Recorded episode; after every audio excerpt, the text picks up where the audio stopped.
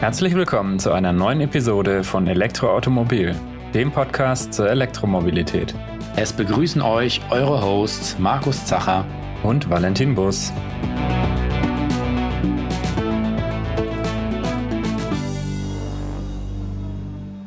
Ja, das ist die Podcast-Folge 33, passend zur Ausgabe 1 2022, also dem ersten EIM-Heft des Jahres. Und da gibt es wieder einige spannende Themen in diesem Heft. Markus, erzähl doch mal, was habt ihr dieses Mal? Ja, wir haben dieses Mal einen Vergleichstest wieder vorbereitet. Und zwar haben wir zwei ja, ziemlich beliebte Crossover-Mittelklasse-Modelle getestet. Einmal den Hyundai Ioniq 5 und den Ford Mustang Mach-E.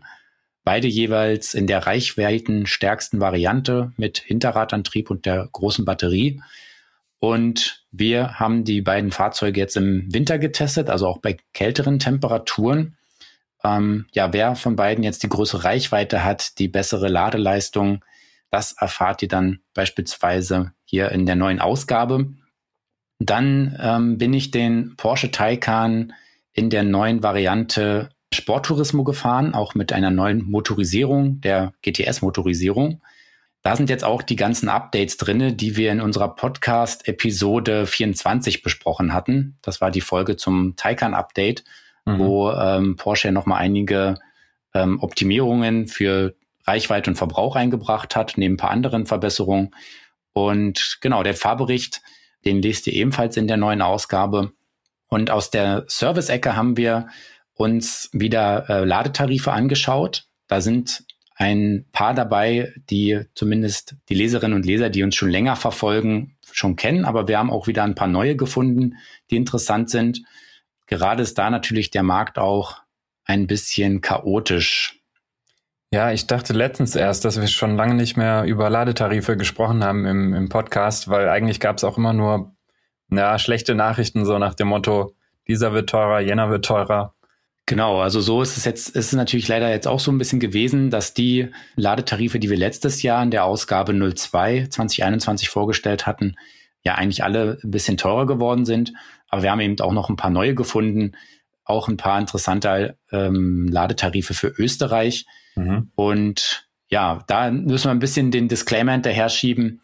Die können sich tatsächlich aufgrund der aktuellen ähm, Energiepreise jederzeit ändern. Aber wenn es da jetzt kurzfristige Updates gibt, dann haben wir eine PDF vorbereitet, die man dann über den, ja, im Artikel findet man einen QR-Code, da kann man die abrufen und da sind dann auch äh, Updates drin, die jetzt kurzfristig ähm, auftreten können. Mhm. Und außerdem haben wir uns auch nochmal das Thema Batterierecycling angesprochen, äh, angeschaut, weil das ja so ein Thema ist, mit dem man immer auch häufig konfrontiert wird von Kritikern der Elektromobilität, dass man ja dann diesen ganzen Akkuschrott hätte, ähm, ich glaube, jeder, der sich da ein bisschen mit beschäftigt, der weiß, dass man die Batterien recyceln kann und wie gut das inzwischen geht und wie viel man auch schon recyceln kann. Das haben wir hier nochmal vorgestellt und auch mal so einen kleinen Ausblick gegeben. Wo geht's denn jetzt eigentlich mit dem Batterie, Batterie-Recycling hin? Wir stehen ja da auch noch ganz am Anfang von der Entwicklung. Mhm. Ja, da gibt es natürlich noch viele weitere Themen. In der neuen Ausgabe, die ist, wenn ihr das hört, ähm, ab Donnerstag, dem 3. Februar im Handel erhältlich oder natürlich auch als E-Paper. Und Abonnenten bekommen sie sowieso schon ein bisschen früher ans Haus geschickt. Und ja, bevor wir jetzt hier mit dem Hauptthema einsteigen, ähm, noch ein kleiner Teaser. Ähm, es lohnt sich dran zu bleiben und bis zum Ende den Podcast anzuhören, denn da haben wir mal wieder eine Überraschung vorbereitet. Weitere Details dazu dann eben nach dem Hauptthema heute. Dann kommen wir jetzt zu unserem Hauptthema der heutigen Sendung. Und zwar haben wir dazu uns wieder einen Gast in die Sendung geholt. Uh, unser Gast, dem war jetzt über die Corona-Zeit ein bisschen langweilig und da hat er einen kleinen Roadtrip unternommen. und das natürlich mit einem Elektrofahrzeug und allerdings nicht mit einem Pkw, weil das macht inzwischen ja schon jeder, sondern mit einem Elektromotorrad. Und der Roadtrip ist auch gar nicht so klein ausgefallen. Ähm, er hat in Summe 15.000 Kilometer abgespult auf einer, ja, eben auf dem Elektro-Zweirad. Und wie das alles genau gelaufen ist, das wird uns jetzt unser Gast Sebastian Göß erklären. Hallo Sebastian, willkommen in der Sendung. Ja, hallo Markus, hallo Valentin, schön, dass ich da sein darf. Hallo. Freut uns auch sehr, dass du hier bei uns bist. Ja, ich würde sagen, ähm, damit unsere Hörer und Hörerinnen dich ein wenig äh, kennenlernen, vielleicht kannst du ein paar Takte zu dir erzählen, wie du ähm, ja vielleicht zur Elektromobilität gekommen bist und ähm, auch ja, wie du auf die Idee gekommen bist, mit einem E-Motorrad durch ganz Europa zu fahren. Ja, ich bin tatsächlich äh, auch aufgrund der Elektromobilität zum Motorradfahren gekommen. Ähm, und zwar äh, im Jahr 2017. Da war ich Anfang 30 und ähm, ja, da war irgendwie äh, Elektromobilität recht spannend und ich wollte mir aber noch kein E-Auto kaufen. War noch ein bisschen zu früh dafür. Also hatte ich gesehen, ja, es gibt ja auch so Maxi-Scooter, ähm, zum Beispiel so ein Modell von BMW, den C-Evolution. Und ist ein großer Roller, braucht man aber den Motorradführerschein dazu. Und dann dachte ich mir tatsächlich, ja, cool. Ähm, Motorradfahren interessiert mich jetzt irgendwie noch so gar nicht. Elektromobilität schon. So ein Rollerfahren, naja, ist ein bisschen seltsam, aber wieso nicht? Und ich habe dann tatsächlich den Motorradführerschein gemacht, um äh, einen Roller zu fahren. Das hat sich dann aber über die Jahre weiterentwickelt. Also irgendwann bin ich dann äh, ziemlich schnell beim Motorrad gelandet, dann auch bei herkömmlichen Motorrädern und dann ähm, ja 2020 bei einem Elektromotorrad. Und das ist eine Zero SR S. Das wäre jetzt meine erste Frage gewesen, aber es ist auf jeden Fall spannend. Ich äh, habe ja jetzt auch schon ein bisschen länger den Motorradführerschein und mit einigen Leuten jetzt über Elektroauto-Motorräder äh, auch gequatscht. Und die meisten sind tatsächlich langjährige Motorradfahrer, die, die schon, ich sag mal, 10, 15 Jahre Verbrennermotorrad gefahren sind, bevor sie dann auf Elektro umgestiegen sind. Das heißt, äh, echt spannend, dass du über Elektro erst zum Führerschein kamst. Ja, das wird wahrscheinlich bei mir, glaube ich, am Ende auch so sein. Ich habe ja jetzt bislang nur den, den äh, B196 Führerschein für die 125er Klasse. Den habe ich eigentlich auch nur gemacht, um die E-Roller und die kleinen E-Motorräder zu fahren. Ähm, ja, ich glaube, früher oder später wird es bei mir auch so sein, dass ich dann doch noch den richtigen Motorradführerschein mache, um eben dann die großen Maschinen zu fahren. Aber gut, ja, das heißt also, du bist ähm, eigentlich über die, die BMW, über den großen Roller, über zur Zero dann letztendlich gekommen. Genau. Und das ist noch gar nicht so lange jetzt eigentlich her gewesen. Genau, mit ein paar Verbrennermotorrädern auch dazwischen. Aber das war dann naheliegend, irgendwann wieder zurück zur Elektromobilität zu gehen. Okay, und dann, ähm, ja, hast du dir gedacht, jetzt ist ein schöner Sommer und irgendwie muss man mal wieder ein bisschen rauskommen und jetzt fahren wir einfach mal quer durch Europa. Oder wie ist es zu dieser Idee gekommen? Ähm, die Idee war ja nicht nur quer durch Europa zu fahren, sondern was ich dann, ja, ich bin quer durch Europa gefahren, einmal ähm, vor, einmal komplett hoch in den Norden, ans Nordkap, dann ganz runter an den südlichsten Punkt Festland Europas, das ist Tarifa, und dann wieder das Ganze zurück. Und das war so eine Idee, die ich tatsächlich schon länger hatte, vor ja, eigentlich kurz nachdem ich mir das Motorrad gekauft hatte, war so, ja, was kann man denn damit mal abgefahrenes machen, was auch noch niemand gemacht hat? Und ähm, dann habe ich diese Idee so ein bisschen reifen lassen, habe auch mal nachgelesen, was überhaupt der südlichste Punkt ist Europas. Ähm, das ist Tarifa in Spanien, das ist noch ein bisschen südlicher von Gibraltar. Und dann hatte ich auch gesehen, das hat noch niemand gemacht. Ja, cool. Mhm. Und ich wollte so ein bisschen eine Herausforderung auch. Ich wollte so ein bisschen ähm, ja tatsächlich herausgefordert werden. Und ich wusste, da läuft nicht alles glatt, aber genau das wollte ich. Ich wollte eine lange Reise machen, die herausfordernd ist, und Abenteuer erleben. Und das war tatsächlich naheliegend dann mit dem Motorrad in der Garage. Okay, jetzt, ähm, ja, jetzt bin ich am Sommer auch mal eine Zero gefahren. Allerdings, wie gesagt, die kleine Reichweite hatte die so, ja, ich sag mal, Landstraßenbetrieb, 150 Kilometer vielleicht. Und dann äh, musste sie, muss man sie laden. Jetzt bei der kleinen Zero, die lädt relativ langsam, nur mit, ich glaube, irgendwas 3 kW. Ähm, wie hast du da eigentlich geplant? Also welche, mit welchen Reichweiten konntest du rechnen und welche Ladezeiten hast du so veranschlagt? Genau, also meine Planung sah grundsätzlich erstmal sehr rudimentär aus. Ich habe nämlich einfach auf eine Landkarte geguckt, und dann mal geguckt, welche Ladeanbieter gibt's überall und ob es überall überhaupt Säulen gibt in den Ländern. Und die Frage konnte ich mit Ja beantworten. Mhm. Und dann sah meine Planung aber nicht so aus, dass ich jetzt irgendwie nur auf ähm, Autobahnen Kilometer runterreist, das macht dir überhaupt keinen Spaß. Das ist ja nicht Sinn und mhm. Zweck vom Motorradfahren.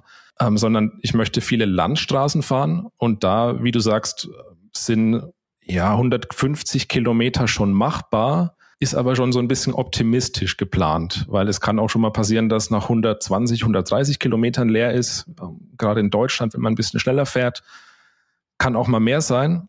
Ähm, ich habe tatsächlich da immer sehr pessimistisch geplant. Also ich habe wirklich immer geguckt, dass ich nach 120, vielleicht auch mal nach 110 Kilometern schon einfach eine Säule habe.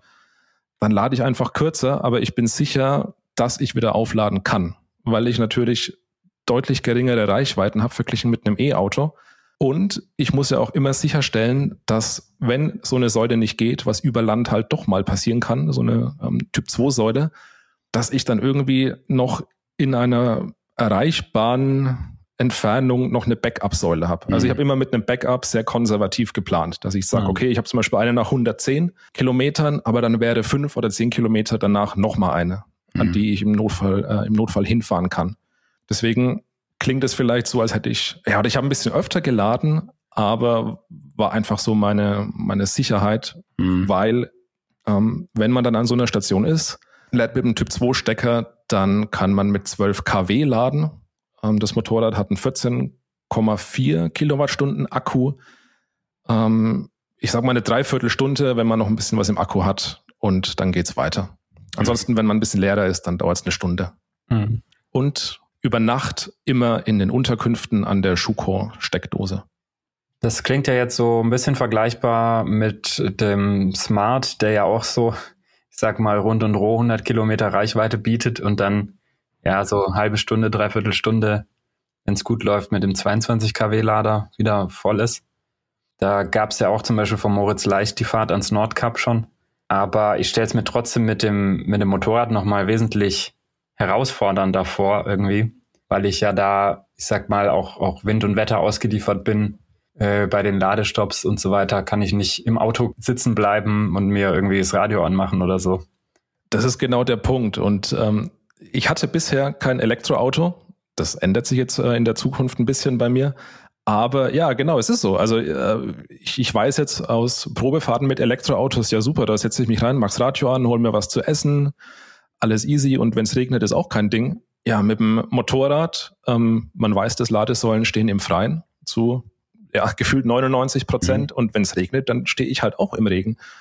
Und dann gehe ich da mit meiner App irgendwie hin und mir läuft der Regen übers Display und ich muss dann eine Station freischalten. Im schlimmsten Falle geht sie nicht. Ähm, muss die Kabel auspacken, alles äh, wird nass. Also es ist schon, es ist mitunter echt nicht schön. Mhm. Aber das, genau das wollte ich, ja. So ist es halt. Meine Güte. Weiß man ja vorher. Mhm. Wie war denn so insgesamt, oder na, insgesamt vielleicht ein bisschen schwierig, aber vielleicht, wenn wir so ein bisschen mal die, die Länder so durchgehen. Ähm, erstes Stück oder viel warst du in Deutschland unterwegs. Ähm, dann ging's, ähm, dann ging's zum Nordkap. Da kannst du vielleicht nochmal sagen, wer, welche Route du grob genommen hast.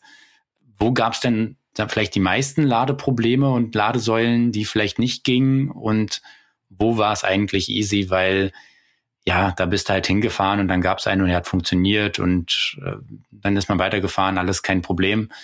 Ähm, kannst du das so ein bisschen, kann man das so zusammenfassen oder?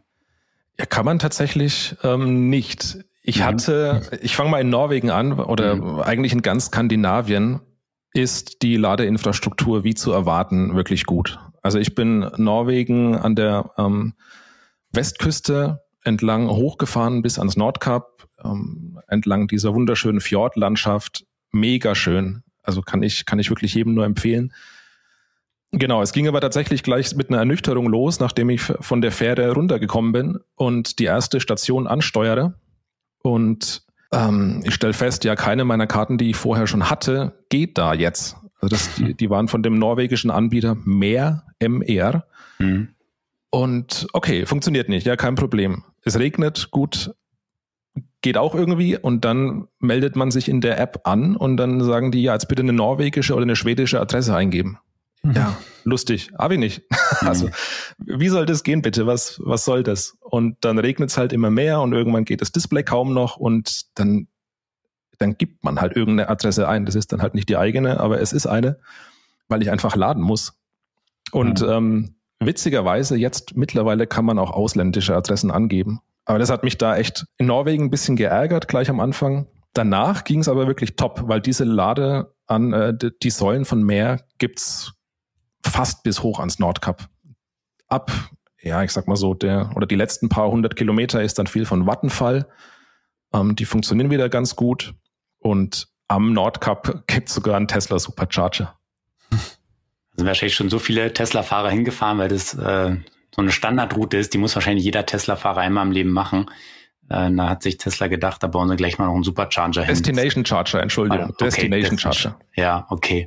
Ähm, nee, was mir gerade noch zu mehr auch einfällt, also ähm, ja, das Thema, ja, so barrierefreier Zugang, da sieht man, dass da auch noch in anderen Ländern anscheinend ein bisschen Nachholbedarf ist, ähm, dass man eben auch als Ausländer dann problemlos da zahlen kann. Und vielleicht noch eine kleine Randinfo. Ja, Mehr hat ja in Deutschland das Netz von Ewald übernommen und dadurch sind die jetzt hier und da auch vertreten, aber ja, noch ein bisschen im Aufbau, würde ich es mal so, so formulieren. Also es ist schon noch glaub, offenbar mehr Fokus auf, auf Norwegen. Okay, aber das heißt dann eigentlich, als du dann in Norwegen warst, erstmal da warst, da konntest du dann ähm, sauber durchfahren. Also da war es dann eigentlich so ein bisschen so eine Routine oder gab es da noch größere Challenges, die du da meistern musstest? Hat in Norwegen dann wirklich super gut funktioniert. Wenn man einmal diesen Meerzugang hat, dann gibt's diese Stationen überall. Und das mhm. hatte ich genauso erwartet, dass Norwegen eine sehr gute Infrastruktur hat. Nur entlang dieser Westküste, die dann doch ein bisschen zerklüftet und auch sehr dünn besiedelt ist, ähm, wurde es einmal mit den Ladestationen so ein bisschen eng und man muss, äh, ja, da musste ich meine Route ein bisschen ändern, aber das war jetzt nicht so das Problem. Ansonsten rein von der Verfügbarkeit und der Zuverlässigkeit wirklich in Norwegen ähm, top. Das heißt, du musstest nie schieben oder ist das später vielleicht dann nochmal vorgekommen?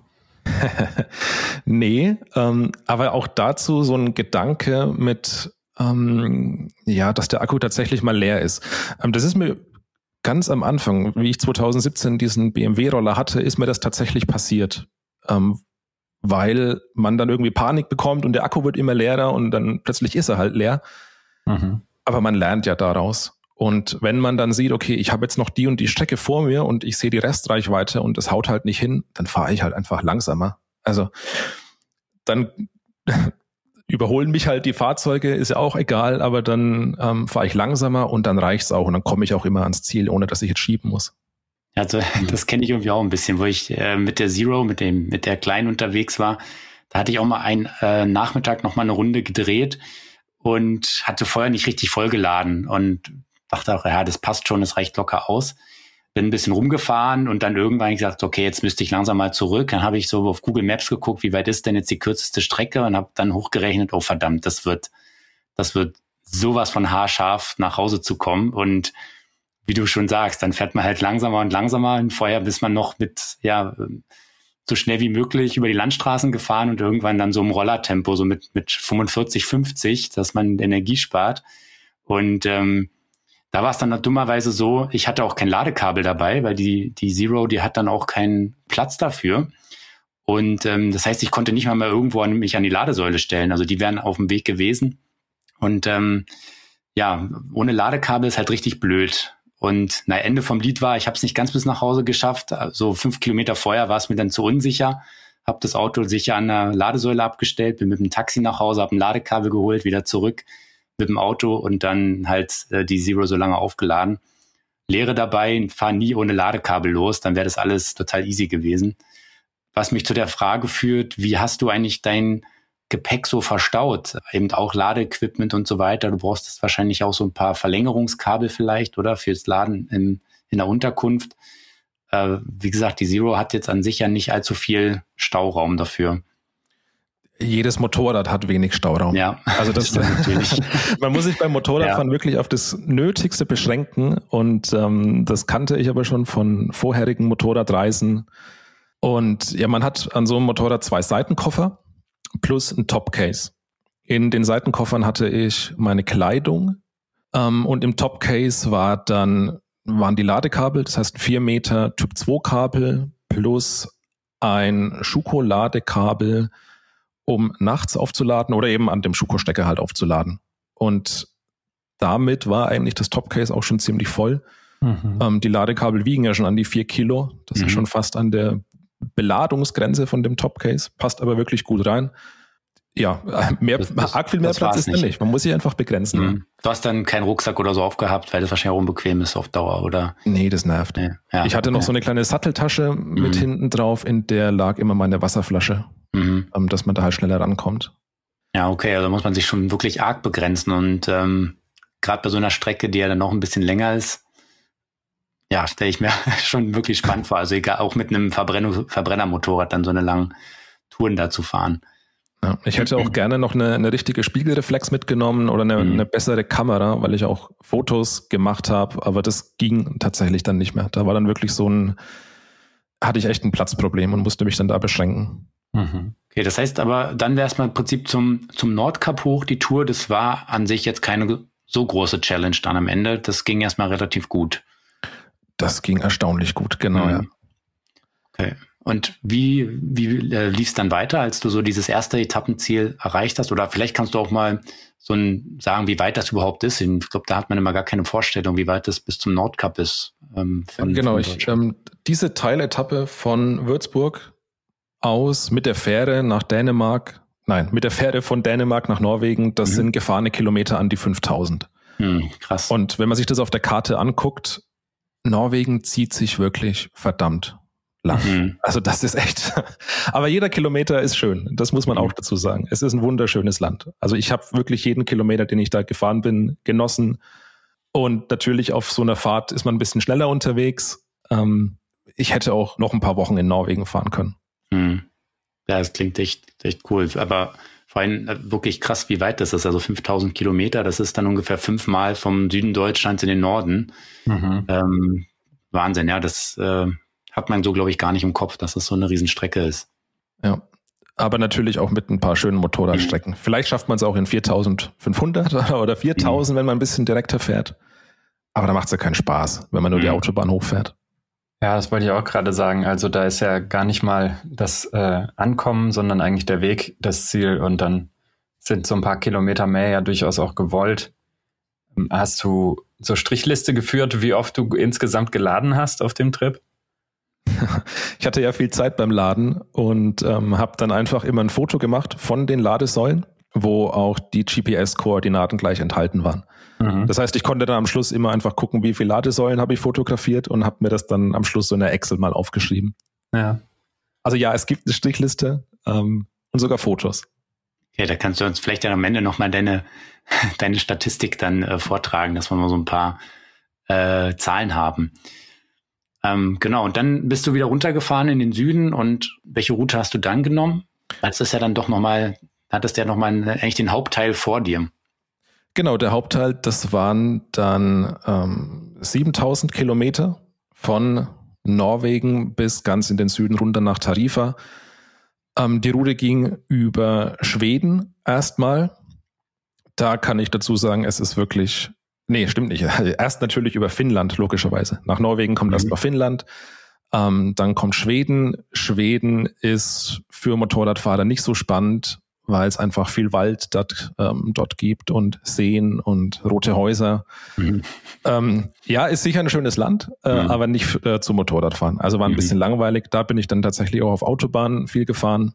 War dann wieder in Deutschland, aber nicht zu Hause, sondern ich bin wirklich durchgefahren und dann über die Benelux-Staaten, Frankreich, Pyrenäen, Spanien. Muss man so kurz mhm. zusammenzufassen. Mhm. Äh, Genau, es waren in Deutschland dann auch noch ein bisschen Reparaturen an dem Motorrad notwendig oder, oder Verschleißteile mussten ersetzt werden. Ähm, das waren einmal die Reifen, wo ich einen neuen Satz dann bekommen habe. Die halten beim Motorrad nämlich nicht so lang wie bei einem Pkw. Und ich hatte schon mit 8000 Kilometern, die ich bis dahin runter hatte, schon echt Glück, dass die so lang gehalten haben. Mhm. Da war es dann aber auch aller, allerhöchste Zeit.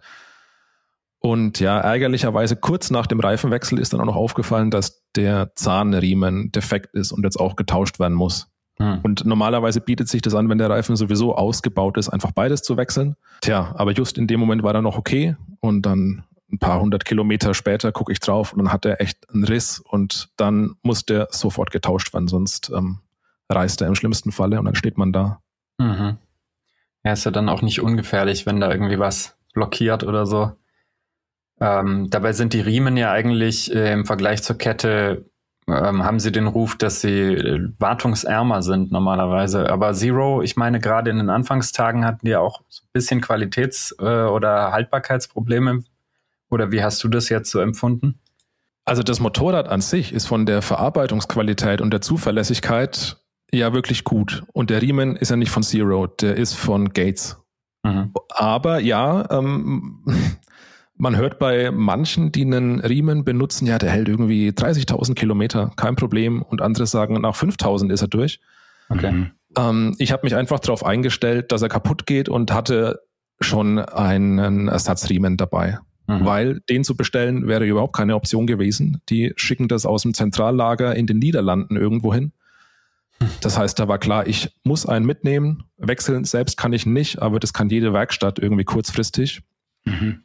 Und ich, ähm, ja, ich kann der Zero keinen Vorwurf machen, dass ein Riemen kaputt geht. Also das kann passieren. Ähm, der kann länger halten, der kann kürzer halten. Das ist so in einem akzeptablen Rahmen irgendwie.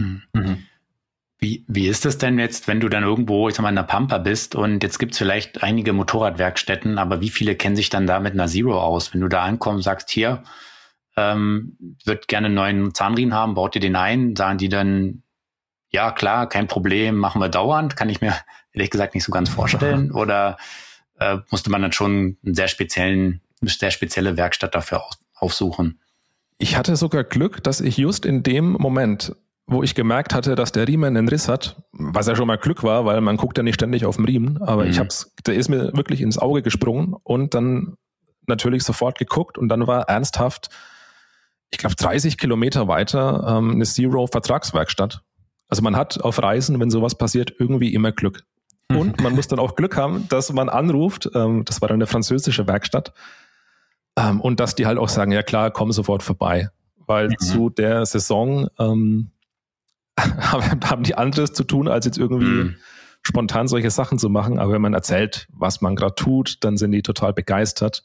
Ähm, ansonsten Riemen wechseln äh, können aber auch alle anderen Werkstätten. Und vor allem auch so Alteingesessene, die vielleicht auch sonst Harleys reparieren, weil die auch alle mit Riemen hantieren. Und das ist dann keine Besonderheit, so ein, ähm, einen Riemen da zu wechseln. Ah, okay, also muss man da sich jetzt nicht so die Sorgen machen, wenn man jetzt davon ausgeht, dass das, also wenn was kaputt geht, dann was du wahrscheinlich hattest, oder? Dass sowas wie der Zahnriemen äh, tauschbar, Räder sind wahrscheinlich sowieso kein Problem, sprich, oder Reifen besser gesagt. Da muss man sich dann gar nicht so die Sorgen machen eigentlich. Genau, die Sorge ist eher einfach, das Zeug zu bekommen. Weil, wie gesagt, den Riemen, ähm, mhm. der hätte zu dem Zeitpunkt dann wahrscheinlich zwei Wochen Lieferzeit gehabt. Mhm, klar, das wäre dann wahrscheinlich das Ende vom Trip gewesen. Mhm. Genau. Ja. Okay, dann, ähm, ja, dann ist, wer wird mich noch interessieren, dann bist du ja, was der gesagt, durch Benelux, Frankreich, Spanien. Jetzt hat gerade Frankreich, ja, hat so einen mittleren Ruf, was die Ladeinfrastruktur angeht. Da sind, die haben zwar früh schon viel aufgebaut, aber ich glaube, der Wartungszustand ist nicht immer der beste, aber vielleicht ähm, kannst du uns da auch eines Besseren belehren. Und Spanien hat auch noch nicht so den Ruf, die modernste Ladeinfrastruktur zu haben. Wie war denn da äh, dein Eindruck? Genau diese Dinge habe ich vorher auch gehört, weil ich auch noch nicht da war. Ähm, in Frankreich bin ich wieder größtenteils über Land gefahren, hatte aber gesehen, die haben ziemlich viel Ladestationen. Das hat mich erstmal sehr positiv gestimmt. Ich hatte da die ähm, ENBW Mobility Plus App mit dem mhm. ADAC-Tarif und ähm, hatte eigentlich direkt in Frankreich, jetzt kommt eine kleine Anekdote, ähm, hatte die erste Ladestation angesteuert in Frankreich und okay, die ist einfach nicht da an dem Punkt. Die zweite Ladestation in der App lotst er mich auf einen Firmenparkplatz. Aber okay, steht ja in der App, wird schon passen, kann man auch über die App dann aktivieren. Und in dem Moment, wo ich das, La das Ladekabel dann anstecken will, kommt eine Mitarbeiterin und ist wirklich entsetzt, was ich hier will und schickt mich weg. Ich soll sofort verschwinden. Das ist Privatgelände. Was will ich denn überhaupt hier? Und dann habe ich versucht zu erklären, ja, es ist hier eine öffentliche Ladesäule äh, und es steht hier in der App, was, nee, Quatsch, ich soll hier abhauen. Also die war wirklich, ähm, hat nicht mit sich so. diskutieren lassen. Ähm, das war mein erster Tag und meine erste mhm. Ladung in Frankreich und ich war wirklich demotiviert. Hab mir dann ein Hotel genommen, witzigerweise am Hotel war eine Ladestation. Also dann hat sich doch alles wieder so zum Guten gewendet und auch die nächsten Tage in Frankreich muss man echt sagen, Ähm, die haben alle tipptopp funktioniert. Überhaupt mhm. kein Problem. Alle zuverlässig. Ähm, die sehen ein bisschen seltsam aus in Frankreich, also haben ganz ähm, komisches Design. Teilweise muss man sie ein bisschen seltsam aufklappen, weil die kompletten Stecker dann auch verriegelt werden. Aber wirklich auch auf dem Land, ähm, ganz kleinen Ortschaften, zuverlässige Ladestationen. Also bin, ich bin von Frankreich absolut begeistert. Ähm, in Spanien hatte ich vorher auch gesehen, dass es da schlecht aussieht. Zumindest was Stationen über Land angeht oder auf dem Land. War aber nicht mhm. schlimm, weil es war zu der Zeit, in der ich da war, ähm, das war der August, war es sowieso ziemlich heiß noch und ich wollte mich jetzt nicht länger als nötig da im Land aufhalten und habe mich dann entschieden, die Autobahn einfach die Küste entlang runterzufahren. Und entlang der Autobahn haben die wirklich eines der fortschrittlichsten Ladenetzwerke in Europa, muss ich wirklich sagen. Also der Knalle, nagelneue Stationen. Jetzt hast du ja überwiegend oder ausschließlich eigentlich dann Typ 2 äh, unterwegs geladen, weil CCS, also ein Gleichstromanschluss Anschluss hat ja die Zero nicht. Ähm, waren das dann auch Ladestationen, die dann auch CCS angeboten haben oder sag mal, äh, bezieht sich jetzt dein Lob vor allem eben auf die Typ 2 Abdeckung, dass die dann eben sehr gut ist? Äh, in Frankreich Typ 2 Abdeckung über Land. In mhm. Spanien entlang der Autobahnen ist das auch wirklich dann ähm, das sind Schnellladestationen, mhm. logischerweise. Ich weiß ja nicht, ob es mhm. jetzt 150 kW oder sogar 300 kW sind, ähm, aber die sind wirklich auf dem allerneuesten technischen Stand. Ja, es könnte vielleicht auch daran liegen, dass die ein bisschen später gestartet haben. Also gefühlt, äh, was Markus meinte, dass, dass, Marco, äh, dass Spanien jetzt nicht so bekannt ist als das Land mit toller Ladeinfrastruktur. Ähm, meine Wahrnehmung war, dass halt relativ spät erst angefangen äh, wurde aufzubauen, aber die haben dann wahrscheinlich eben nicht diese ollen Triple Charger mit 50 kW, die wir überwiegend rumstehen haben, sondern überwiegend dann eben jetzt kürzlich erst neu gebaute Infrastruktur, oder?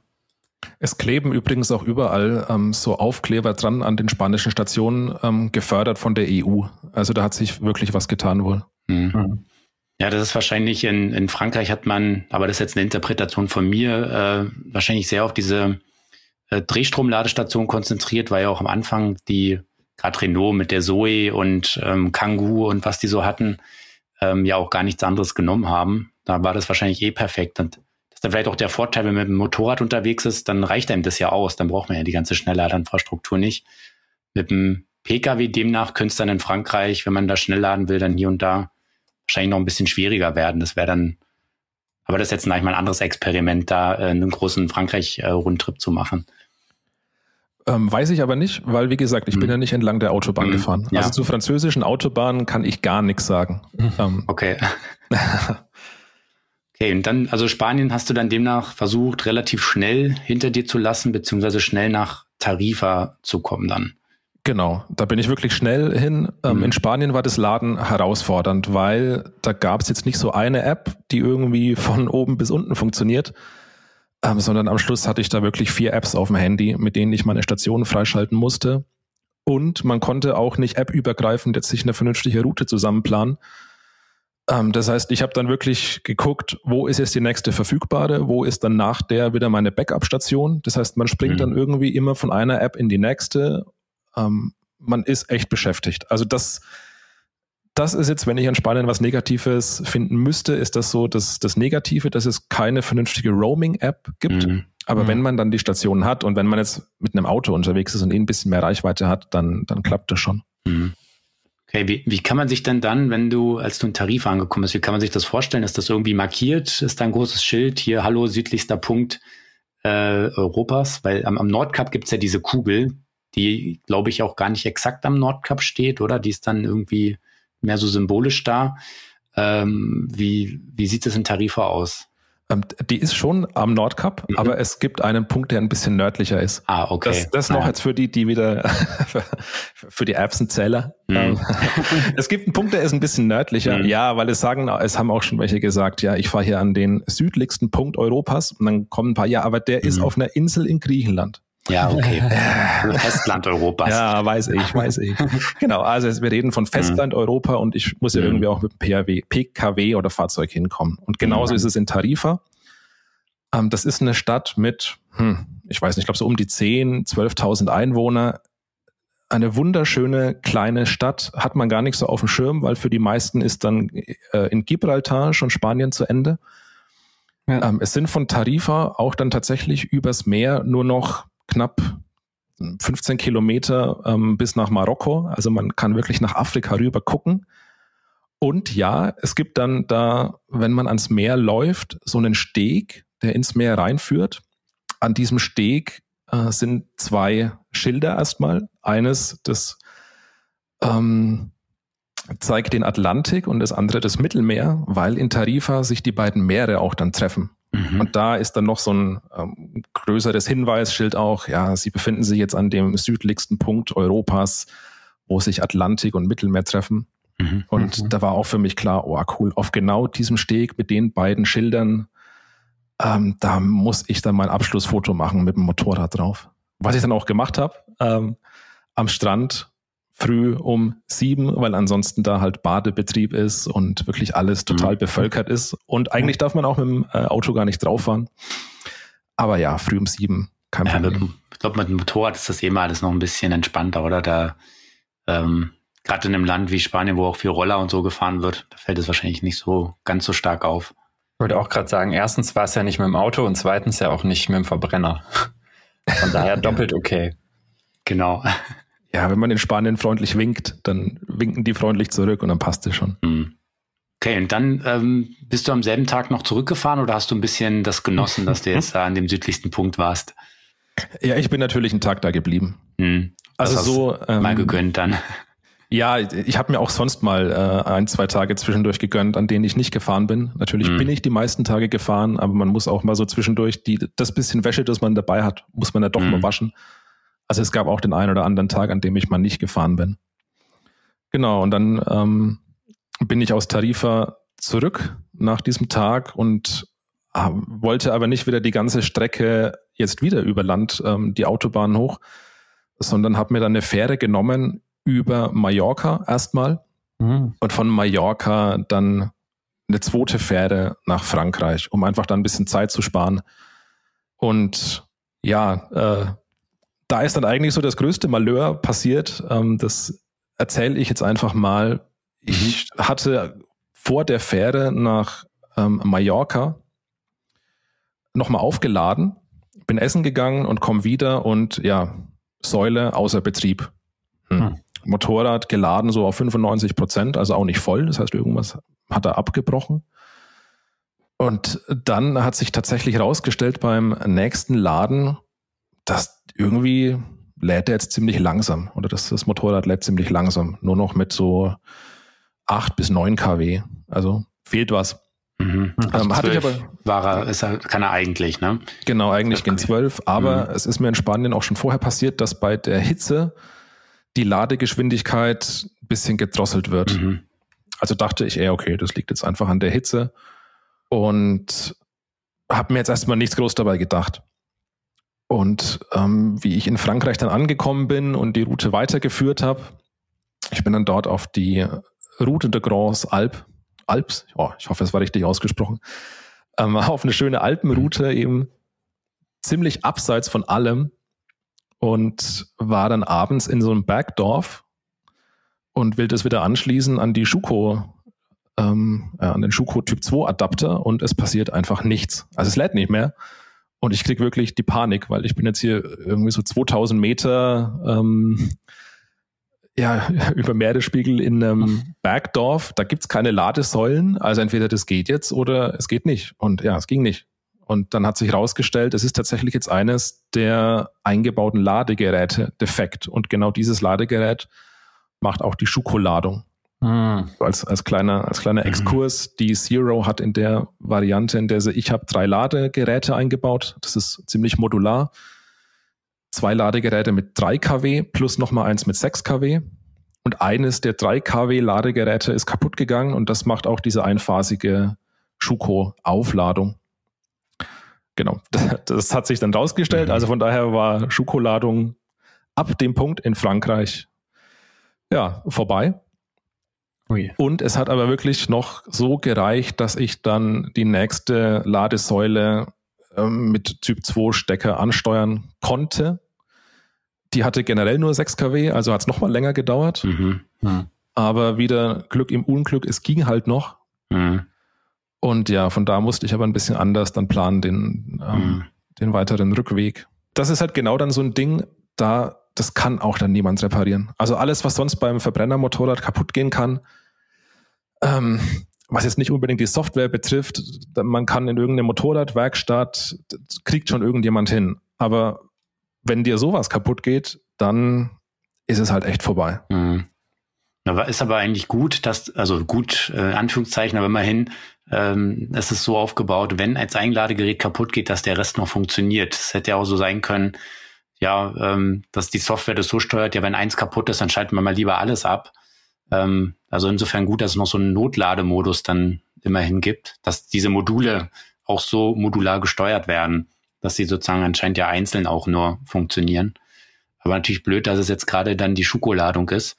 Das heißt aber, du hattest geplant, in diesem Bergdorf Schuko zu laden und hattest jetzt dann einfach Glück, dass du mit der Restladung dann eben noch so eine normale ähm, Ladesäule dann noch erwischen konntest, letztendlich. Ja, ich hatte total mhm. Glück, weil ansonsten die Wochen vorher bin ich eigentlich immer abends mit so 10, 20 Prozent in Unterkünften angekommen. Mhm. Ähm, immer so nach dem Motto, da wird schon irgendwo eine Steckdose sein. War auch immer irgendwo eine. Ähm, und an dem Tag hatte ich aber, weil die Strecke einfach so bergig war, ziemlich wenig Verbrauch und hatte halt noch 60, 70 Prozent im Akku. Mhm. Ähm, jetzt sind ja in Europa, nochmal zu dem Schokoladethema zu kommen, es gibt ja nicht überall den Schokostecker. Also der heißt ja hier in Deutschland so, aber ich glaube schon Norwegen hat einen anderen Standard und Frankreich hat den, gut, hat Schoko quasi so ein bisschen abgeändert. Äh, Spanien weiß ich jetzt gar nicht. Hattest du dann da irgendwie so ein Adapter-Set noch mit, dass du diese ganzen verschiedenen Haushaltssteckdosen ähm, ja, kontaktieren konntest? Die hatten alle Schuko. Doch, doch. Ah, ach so, echt. Okay. Äh, die einzigen, ah, ja. die kein Schuko haben, ähm, ist die Schweiz. Mhm. Ja, und das wäre jetzt auch mir als erstes eingefallen. Da, da war das Ladegerät ja sowieso schon defekt. Mhm, dann war es egal. ja, da war es dann egal, genau. Ja. Ah, okay. Also war selbst das easy im Prinzip mit dem Kabel dann. Ja, genau. Okay. Da warst du noch in Frankreich dann, ne? Dann von da nach Hause gehangelt, nur über die Typ 2 Ladestation. Genau, das ging dann auch. Also wenn man es mhm. weiß, dann plant man halt ein bisschen konservativer und ich bin ja dann letztlich äh, wieder zurückgekommen damit mhm. und dann wurde das Ganze auch ähm, ohne Problem auf Garantie getauscht. Mhm. Oh, cool. Aber sowas dauert. Also das mhm. wäre, wenn mir das irgendwo in Norwegen passiert wäre, ähm, ja, weiß ich nicht. Äh, entweder ich hätte zwei Wochen gewartet oder hätte die Reise abgebrochen. Wirklich schwer zu sagen. Mhm. Glück im Unglück. Mhm. Wie viel, wie viel Zeit oder wie viel Puffer hattest du da insgesamt so eingeplant? Also, oder kannst du ein bisschen generell was zur Zeitplanung sagen? Hatte ich keine. Ich bin einfach losgefahren ähm, und äh, hatte gehofft, dass ich vielleicht so in, ja, in sechs Wochen da durchkomme. Aber ich wusste nicht ähm, vorneweg, wie lange das Ganze dauert. Mhm. Ist aber auch ein bisschen problematisch, weil man dadurch sich auch so ein bisschen Stress macht, wenn man einfach nicht weiß, wie lange was dauert. Ähm, ist man immer so ein bisschen unter Druck. Aber es mhm. war letztlich so, weil ähm, ich habe ja keine Erfahrungswerte, wie lange ich brauche, äh, mhm. Elektromotorrad durch Europa zu fahren. Ja, keine Ahnung. Fahre ich halt so schnell es geht irgendwie. Mhm. Und wie lange hast du letztendlich gebraucht? Hast du die sechs Wochen voll ausgeschöpft oder warst du dann, weil du gesagt hast, du hast dir Stress gemacht, äh, mhm. doch deutlich schneller? Es waren 43 Tage dann am Schluss. Also dann waren es, ähm, ja, es waren mhm. diese fünf, ähm, nee, ist doch, es waren sechs Wochen. Genau. Ja, ziemlich genau dann, ja, genau. Ja. Ah ja, okay. Und ähm, genau, äh, weil du vorhin schon so ein paar Zahlen oder haben wir schon so angedeutet, hast du so ein, weil du ja so schön Statistik geführt hast äh, und Zeit dafür hattest bei den Ladestops, äh, wie oft musstest du effektiv laden und kannst du vielleicht auch so auch sagen, wie viel dich nachher ähm, der Roadtrip gekostet hat, wenn man jetzt nur die ähm, ja, die Ladekosten da mal einrechnet? Ich habe ähm, 157 Mal unterwegs geladen. Also das ist echt oft. Mhm. Mhm. Ohne, jetzt ohne Übernachtungen eingerechnet. Ohne Übernachtung, genau, mhm. genau. Also 157 Mal an Ladestationen. Ähm, die Kosten waren ähm, um die 350 Euro, die ich am Schluss hatte. Also das habe ich tatsächlich mhm. nochmal nachgerechnet. Mhm. Und ich habe dann auch nochmal den Vergleich mit einem Verbrenner gemacht. Da wäre ich dann ungefähr bei dem dreifachen Preis gewesen. Mhm. mhm. Aber man muss fairerweise auch sagen, das Motorrad kostet das Dreifache. Also du musst viele Roadtrips machen, damit ja, man das wieder raus hat. Ja, genau. Und wenn man sich das noch ja. so ein bisschen weiter, wenn man das noch weiter spinnt, diese äh, 157 Ladestops, dann kommt man auf die irrewitzige, und das ist nur eine, eine hochgerechnete Zahl von mhm. 85 Stunden, die ich irgendwie an Ladesäulen verbracht habe mhm. mit äh, tja, warten, dass das Ding voll ist. 85 Stunden sind dreieinhalb Tage. Das ist schon, äh, wenn man äh, 43 Tage unterwegs ist und davon dreieinhalb auflädt. Mhm. Hm. Ja, also ungefähr, naja, nicht ganz zehn Prozent, ein bisschen weniger, aber ja, kommt was zusammen. Und dann eben ohne, man setzt sich rein und kann nicht wie im Tesla irgendwie eine Netflix-Serie gucken oder so und hat eben Heizung, was wir am Anfang besprochen haben, ähm, diese ganzen, den ganzen Luxus, den man im Auto hat, sondern man schlägt die Zeit halt irgendwie tot. Also was, was hast du da eigentlich sonst so gemacht, wenn du jetzt deine Statistik äh, erledigt hattest, Foto gemacht, hattest mhm. ja wahrscheinlich noch eine halbe Stunde Zeit, bis es wieder weiterging. Also in ähm, gerade in Norwegen, sobald man angesteckt hat, kommen sofort Leute und äh, sind begeistert. Oh, Elektromotorrad mhm. haben wir noch nie gesehen. Ja, super. Und man kommt dann sofort ins Gespräch. Und es wird da wirklich nicht langweilig. Ähm, in, ich glaube, in Frankreich war es, da war das ein bisschen weniger, ähm, dass einen Leute ansprechen. Ansonsten habe ich aber auch dann die Zeit genutzt, natürlich, um was zu essen. Das heißt, ich hatte schon die Ladestops ein bisschen strategisch geplant, dass da auch immer eine Möglichkeit ist, ähm, ja, was zu essen, irgendwie was, was Sinnvolles zu tun, die Route weiter zu planen. Irgendwann hat man dann auch genug gegessen, ja, dann, äh, dann heißt es wirklich, man muss halt die Zeit jetzt einfach warten und absitzen mhm. oder man vertritt sich mal so ein bisschen die Beine. Ähm, ja, das, das waren so die, die Hauptdinge. Was soll mhm. man da groß tun? Mhm. Also meditiert habe ich nicht. Ja, typisches, typische ja, Ladestationsaktion halt. Ja, ich meine, wenn ich mit dem Motorrad unterwegs bin, ähm, ich weiß nicht, ob es daran liegt, dass bei mir der Sattel nicht mehr so bequem ist. Das Motorrad ist auch schon bald 20 Jahre alt, aber wenn die Trips länger werden, dann werden auch irgendwie die, die äh, Pausen häufiger. So, dann habe ich auch eigentlich einmal die Stunde irgendwie das Bedürfnis, mal aufzustehen und mich zu strecken oder so. Aber natürlich ähm, kann so eine Pause dann fünf Minuten dauern und nicht gleich wieder 30, 35, mhm. 40. Ja, aber das ist so ein bisschen ein Problem tatsächlich mit dem Motorrad, dass man die Pausen nur noch sich so strategisch legt. Mhm. Und also das ist ein bisschen ein Nachteil auch am, ähm, am Reisen mit E-Motorrad, dass man nicht mehr überall anhält und jetzt einfach mal so ein bisschen guckt, mal fünf Minuten, weil einem diese Zeit so verloren irgendwie mhm. vorkommt. Das mhm. ging mir ganz mhm. oft so, dass ich sage, ja, da wäre es jetzt schön, da könnte man mal kurz anhalten, da ist ein Parkplatz, ja, aber dann, äh, nee, ist jetzt verlorene Zeit. Ja. Eigentlich geht da so ein Aspekt aber auch ein bisschen an dem, am Reisen verloren, dass man sich halt Zeit nimmt, weil dann alles nur noch so auf eine, eine Optimierung hinausläuft. Mhm. Ja, und so soll es ja nicht sein. Das ist nicht der Sinn und Zweck. Mhm. Wie viel hast du denn nachher so pro Tag geschafft? Also wenn man sagt, okay, du fährst ein, zwei Stunden, dann wahrscheinlich so eine Dreiviertelstunde laden. Das heißt, ja, das vielleicht dreimal. Ähm, also jetzt so geschätzt hätte ich gesagt, hast du 300 bis 400 Kilometer am Tag fahren können. Hast du das ungefähr? Ähm, länger. Also im Schnitt ja. waren es ähm, so 350 Kilometer pro Tag. Mhm. Ich hatte auch mal ein Maximum von knapp 600 Kilometern. Mhm. Da ähm, geht wirklich alles. Aber um 600 Kilometer zu fahren, heißt es wirklich, ich stehe früh auf, mhm. kein Frühstück, los. Und bei der ersten Ladung frühstücken und dann sofort weiter und wirklich ganz, ganz strategisch und äh, irgendwann dann halt nachts ankommen. Das geht schon auch, kann man mal machen. Gerade in Norwegen habe ich mir die Zeit aber dann übrigens doch genommen, um mal öfter anzuhalten, Fotos auch zu machen. Ähm, das heißt, ich hätte theoretisch auch mehr fahren können, aber man ist ja trotzdem als Tourist unterwegs und möchte dann mal, mal anhalten, was fotografieren und mhm. man macht es halt dann doch, natürlich. Soll ein bisschen Urlaub sein. Ja, mhm. genau. Das klingt jetzt für mich so ein bisschen, dass wenn man jetzt sagt, okay, ich will auch gern so einen Trip machen, aber vielleicht nicht gleich 15.000 Kilometer und 43 Tage. Ähm, ich mache eine Hälfte Norden oder Süden, dass die Nordkap-Route äh, durch Norwegen ein bisschen ja interessanter ist oder, oder mehr zu bieten hat, auch landschaftlich? Oder wie würdest du es sagen? Ja, unbedingt. Also das kann ich sowieso jedem Motorradfahrer, ähm, egal ob jetzt elektrisch oder ähm, mit Verbrenner und auch Autofahrern, völlig egal. Eigentlich jedem kann ich nur empfehlen, mal nach Norwegen ans Nordkap zu fahren. Mhm. Und das Nordkap, da ist auch ein Touristenzentrum.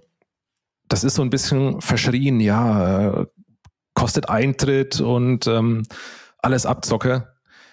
Äh, ja, aber wenn man dann mal dort ist und am Nordkap geht so ein ganz kühler Wind und es ist echt fies und man kann dann da einfach rein, kann sich aufwärmen und es ist echt ein architektonischer Prachtbau, der da steht, muss man echt sagen, ist absolut sehenswert. Und wenn ich schon mal äh, einmal im Leben ans Nordkap komme, dann zahle ich halt auch diese 20 oder 30 Euro, ähm, mhm. um da rein zu können. Und dann spare ich nicht daran. Also das ist ja. so ein bisschen übertriebener Ehrgeiz sonst. Mhm. Und in Norwegen ist eh alles ein bisschen teurer. Also man zahlt in Norwegen ja schon fürs Bier 10 Euro umgerechnet. Mhm. Also was, was soll das dann? Das ist äh, von daher, wer da ist, bitte auch reingehen. Das rentiert sich echt. Das ist total schön. Mhm. Und das Essen ähm, übrigens dort in dem Besucherzentrum hat dann wieder ganz ähm, reguläre Preise. Man muss halt nur einmal diesen, diesen Eintritt bezahlen. Mhm. Wenn du jetzt so eine lange Tour mit der Zero gefahren bist, ähm, was würdest du dir bei dem Motorrad wünschen? also wäre das, wenn du die Wahl jetzt hast, und du, es ist ja ein bisschen auch so bei Zero, dass man die Wahl hat zwischen mehr Reichweite und mehr Ladeleistung. Also man kann ja da mal konfigurieren, diesen, diesen Tank, der also beim Verbrenner, wo es der Tank ist, kann man ja wahlweise noch ein Ladegerät reinbauen lassen oder einen größeren Akku. Ähm, aber wenn du jetzt die Wahl hättest zwischen beispielsweise wirklich eine Schnellladung mit CCS und ich sage jetzt mal irgendwie 20 bis 30 kW oder doppelt so viel Batteriekapazität. Was würdest du dich, für was würdest du dich entscheiden? Definitiv mehr Batteriekapazität. Okay. Weil eigentlich die. Ladung per Typ 2 hat ein bisschen den Vorteil, dass ich nicht mit E-Autos an den Säulen konkurriere. Mhm. Ähm, und ich bekomme, oder ich habe immer, vielleicht bis auf ein, zwei Fälle, was ich mal warten musste, aber ich habe immer sofort eine Säule bekommen, die frei war, weil Typ 2 lädt eigentlich ja niemand mehr. Und von daher lieber den Akku ein bisschen größer, dass man auch mal ähm, ja, länger fahren kann, dass man nicht so ein Problem hat in etwas ländlicheren Gebieten, dass es dann da einfach eng wird. Das würde ich mir mehr wünschen. Okay, aber dann auch quasi mit dem Malus, dass man dann eben nicht eine Stunde lädt, sondern dann vielleicht zweieinhalb oder sowas. Ja, genau. Ja, okay, gut. Ja, ich, ich, ich hätte fast, äh, ich hätte jetzt gedacht, eher andersrum, dass man eher lieber dann kürzere Pause macht aber es macht schon, wie du sagst, auch Sinn. Man kann entspannt mal eine lange Strecke durchfahren, dann macht man halt mal eine längere Pause. Aber die kann man dann vielleicht auch richtig nutzen und nicht nur am Motorrad stehen, sondern sich ja. vielleicht noch schönere Spots raussuchen, wenn man nicht mehr jede Ladesäule nutzen muss. Und in der Zeit äh, kann man sich dann wirklich auch was angucken, was dann in der Gegend ähm, auch attraktiv ist. Aber ich würde mir von der Zero, wenn ich mir was wünschen darf, dann würde ich mir was ganz anderes wünschen. So eine ganz mhm. praktische Sache, die mich eigentlich am allermeisten an dem Motorrad gestört hat. Ähm, da kommt man jetzt gar nicht so drauf, wenn man sich das Motorrad anguckt, aber die hat keine Feststellbremse. Und bei einem Verbrenner ist es ja so, wenn da ein Gang drin ist, dann steht das Ding. Dann kann mhm. ich es auch an ein Gefälle stellen. Ähm, das steht. Mhm. Und die Zero hat es nicht. Ähm, Energica hat es übrigens auch nicht. Mhm. Das heißt, das Ding rollt einfach. Und das ist mir ein paar Mal passiert, dass ich an Ladesäulen hingefahren bin, ähm, die halt an einem Gefälle stehen. Oh, und das ist echt, ähm, echt fies dann. Das heißt, ich hatte so ein äh, aus dem Baumarkt dann für einen Euro so ein Klettband, das ich halt dann um die Vorderradbremse gemacht habe, dass die jetzt nicht wegrollt. Mhm. Und man muss dann natürlich gucken, dass die, ähm, dass sie so zum Gefälle steht, dass er nach hinten rollt, weil wenn sie andersrum stehen würde, würde sie ja im schlimmsten Falle vom Ständer runterrollen. Also das geht mhm. auf gar keinen Fall. Mhm. Und das finde ich ist echt das größte Manko. Ansonsten ist das Motorrad wirklich perfekt. Ähm, technische Pannen können immer passieren, aber es ist wirklich top konstruiert, ist ein super Teil. Und da verstehe ich es nicht, wieso sie das nicht gemacht haben. Mhm. Weil selbst 2017 der BMW C-Evolution Roller hatte eine Feststellbremse. Die war verbunden mit dem Ständer und wenn man den runtergeklappt hat, ähm, dann hat das Hinterrad blockiert. Also selbst die haben es hingebracht und das Ding mhm. wurde sogar schon 2014 ähm, irgendwie auf den Markt gebracht. Mhm. Ja, ja, da denkt man jetzt äh, ja wirklich nicht sofort dran. Da muss man ja. dort anscheinend erstmal die Erfahrung dann sammeln über ähm, so einen langen Roadtrip. Ähm, ja, vielleicht kommen wir dann auch so ein bisschen zum Ende äh, von deinem Roadtrip-Bericht. Hast du noch so ein Abschlussfazit dazu? Ja, das Abschlussfazit ist, ähm, oder der Gedanke ist dann vielleicht, ja, sind jetzt Elektromotorräder schon massentauglich? Ist es langstreckentauglich? Sollte man sowas machen? Ähm, tja, für mich ist so die Alltagstauglichkeit von Elektromotorrädern im urbanen Umfeld absolut gegeben, weil die machen Spaß ohne Ende. Das kam jetzt vielleicht gar nicht so raus. Mhm. Ähm, aber das Fahren mit dem Elektromotorrad, wenn das Ding mal aufgeladen ist und fährt, ist wirklich grandios. Also man hat 150, mhm. äh, nein, 190 Newtonmeter aus dem Stand. Ähm, man dreht am Gasgriff und das Ding zieht einfach los und es ist leise und es macht einfach mega Spaß. Das muss ich, äh, kann man wirklich so stehen lassen. Mhm. Ähm, von daher im urbanen Umfeld, da kann es dann auch ein kleineres E-Motorrad sein, unbedingt. Also da, wer sich leisten kann, ähm, soll das machen. Mhm. Der nächste Punkt ist dann aber genau das mit dem ja sich leisten. Es ist nämlich immer noch ja, extrem teuer im Vergleich zu Verbrennern. Das muss man mhm. auch so sagen. Von daher, der Preis ist absolut noch nicht alltagstauglich. Ähm, vielleicht, wenn man so eine kleinere Zero nimmt, da geht's dann schon so ein bisschen in die Richtung, dass es finanziell interessant wird. Leider in Deutschland gibt's keine Förderung für die Elektromotorräder, aber zumindest sind sie steuerbefreit auch. Oder man zahlt einen geringeren Steuersatz. Nee, ich glaube, sie sind befreit. Mhm. Ähm, so, ein, so ein Punkt auch, Motorradfahren ist ja oftmals auch eine Sache, die man in der Gruppe macht. Und da sehe ich auch noch absolut ähm, keine Alltagstauglichkeit, weil ich alleine habe immer eine Möglichkeit gefunden, das Motorrad anzuschließen und aufzuladen. Aber sobald ich jetzt mal zu zwei, zu dritt unterwegs bin, klappt das halt auch nicht mehr, weil man kennt die Ladesäulen, die Typ 2 Ladesäulen haben zwei Stecker. Mhm. Ähm, wenn ich zwei anschließe, ist die Ladeleistung dann oftmals schon reduziert oder ja, vielleicht ist auch eine, äh, ein Stecker sowieso schon besetzt. Das heißt, ich habe immer dann das Problem und muss dann vielleicht rotieren. Ähm, also so für Reisen mit mehreren Teilnehmern sehe ich es auch noch überhaupt nicht. Mhm. Ja, das ist tatsächlich ein wichtiger Aspekt. Also ich kannte es jetzt eher anders so, dass wenn ähm, Elektrofahrer mit Verbrennerfahrern zusammengefahren sind, Motorrad oder Motorroller, dass die natürlich dann irgendwie auch nicht mitkamen, beziehungsweise dann irgendwann die Gruppe genervt hat, äh, so häufig stoppen zu müssen, ohne dass die anderen eben dann nachtanken mussten. Aber klar, auch äh, eine Gruppe aus drei Elektromotorradfahrern hat es dann schwer, wenn nur ein oder zwei so Typ 2 Stecker verfügbar sind, ja. Hm. Ja, aber äh, finde ich sehr gut dein, deine Gedanken. Das ist mal wirklich eine sehr ehrliche und realistische Einschätzung, wo wir mhm. aktuell bei den ähm, Motorrädern stehen, ähm, dass es doch schon sehr anders aussieht, also noch sehr anders aussieht als bei den, bei den PKWs. Ähm, wenn euch das Thema ähm, so interessiert hat und gefallen hat, dann könnt ihr da auch noch mal in der neuen Ausgabe der Elektroautomobil nachlesen. Da hat nämlich Sebastian auch seine Erfahrungen vom Roadtrip ähm, niedergeschrieben. Ähm, hier im Podcast haben wir noch mal ein paar mehr Sachen erfahren und äh, ausführlicher auch drüber sprechen können, weil ich meine, das ist klar, dass man bei so einer langen Reise sehr viele Erlebnisse hat. Ähm, genau, da gibt's auch noch mal ein paar weitere Fotos zu. Dann seht ihr auch mal, wie das Motorrad aussieht. Wir packen natürlich auch ein bisschen was hier wieder in die Show Notes. Und dann, Sebastian, vielen Dank, dass du hier bei uns im Podcast warst und von deinem Roadtrip äh, berichtet hast.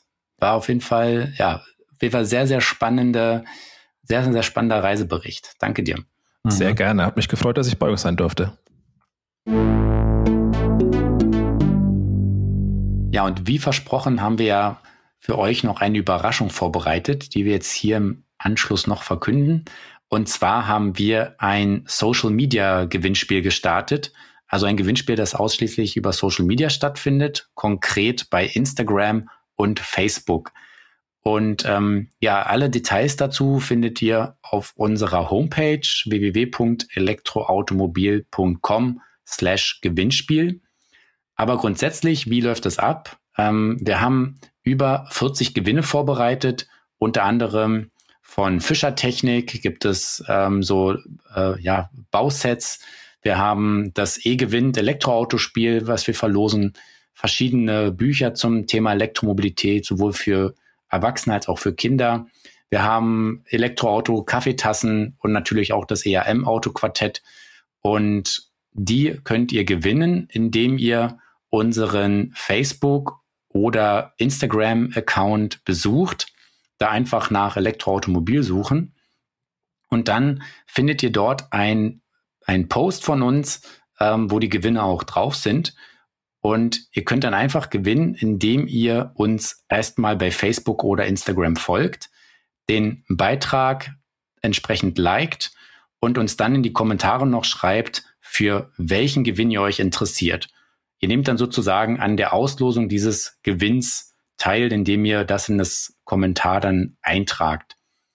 Ähm, damit, wenn ihr die Gewinnchancen noch erhöhen wollt, dann könnt ihr das sozusagen bei Facebook und Instagram ähm, doppelt durchführen. Also jeweils einmal bei Facebook, einmal bei Instagram. Aber es geht natürlich nicht, dass man dann ganz viele Kommentare schreibt, sondern es zählt immer nur das äh, erste Kommentar, das man dann dazu abgibt. Das Gewinnspiel hat bereits begonnen, wenn ihr das hört. Also es ging am 1.2. los und es endet dann am Ende März, am 31.3. Und ja, alle weiteren Details dann online auf elektroautomobil.com. Ähm, die Links zu unseren Facebook- und Instagram-Accounts, die packen wir noch in die Show Notes und natürlich auch zu den detaillierten Teilnahmebedingungen. Also dann, ja, freuen wir uns, wenn wir euch bei Social Media wieder treffen. Und damit sind wir auch am Ende unserer Episode. Herzlichen Dank wieder fürs Zuhören. Schaut auch in die Kioske und E-Paper-Apps und schaut euch die neue Ausgabe an. Ja, dann hören wir uns in zwei Wochen wieder. Euer Markus und euer Valentin.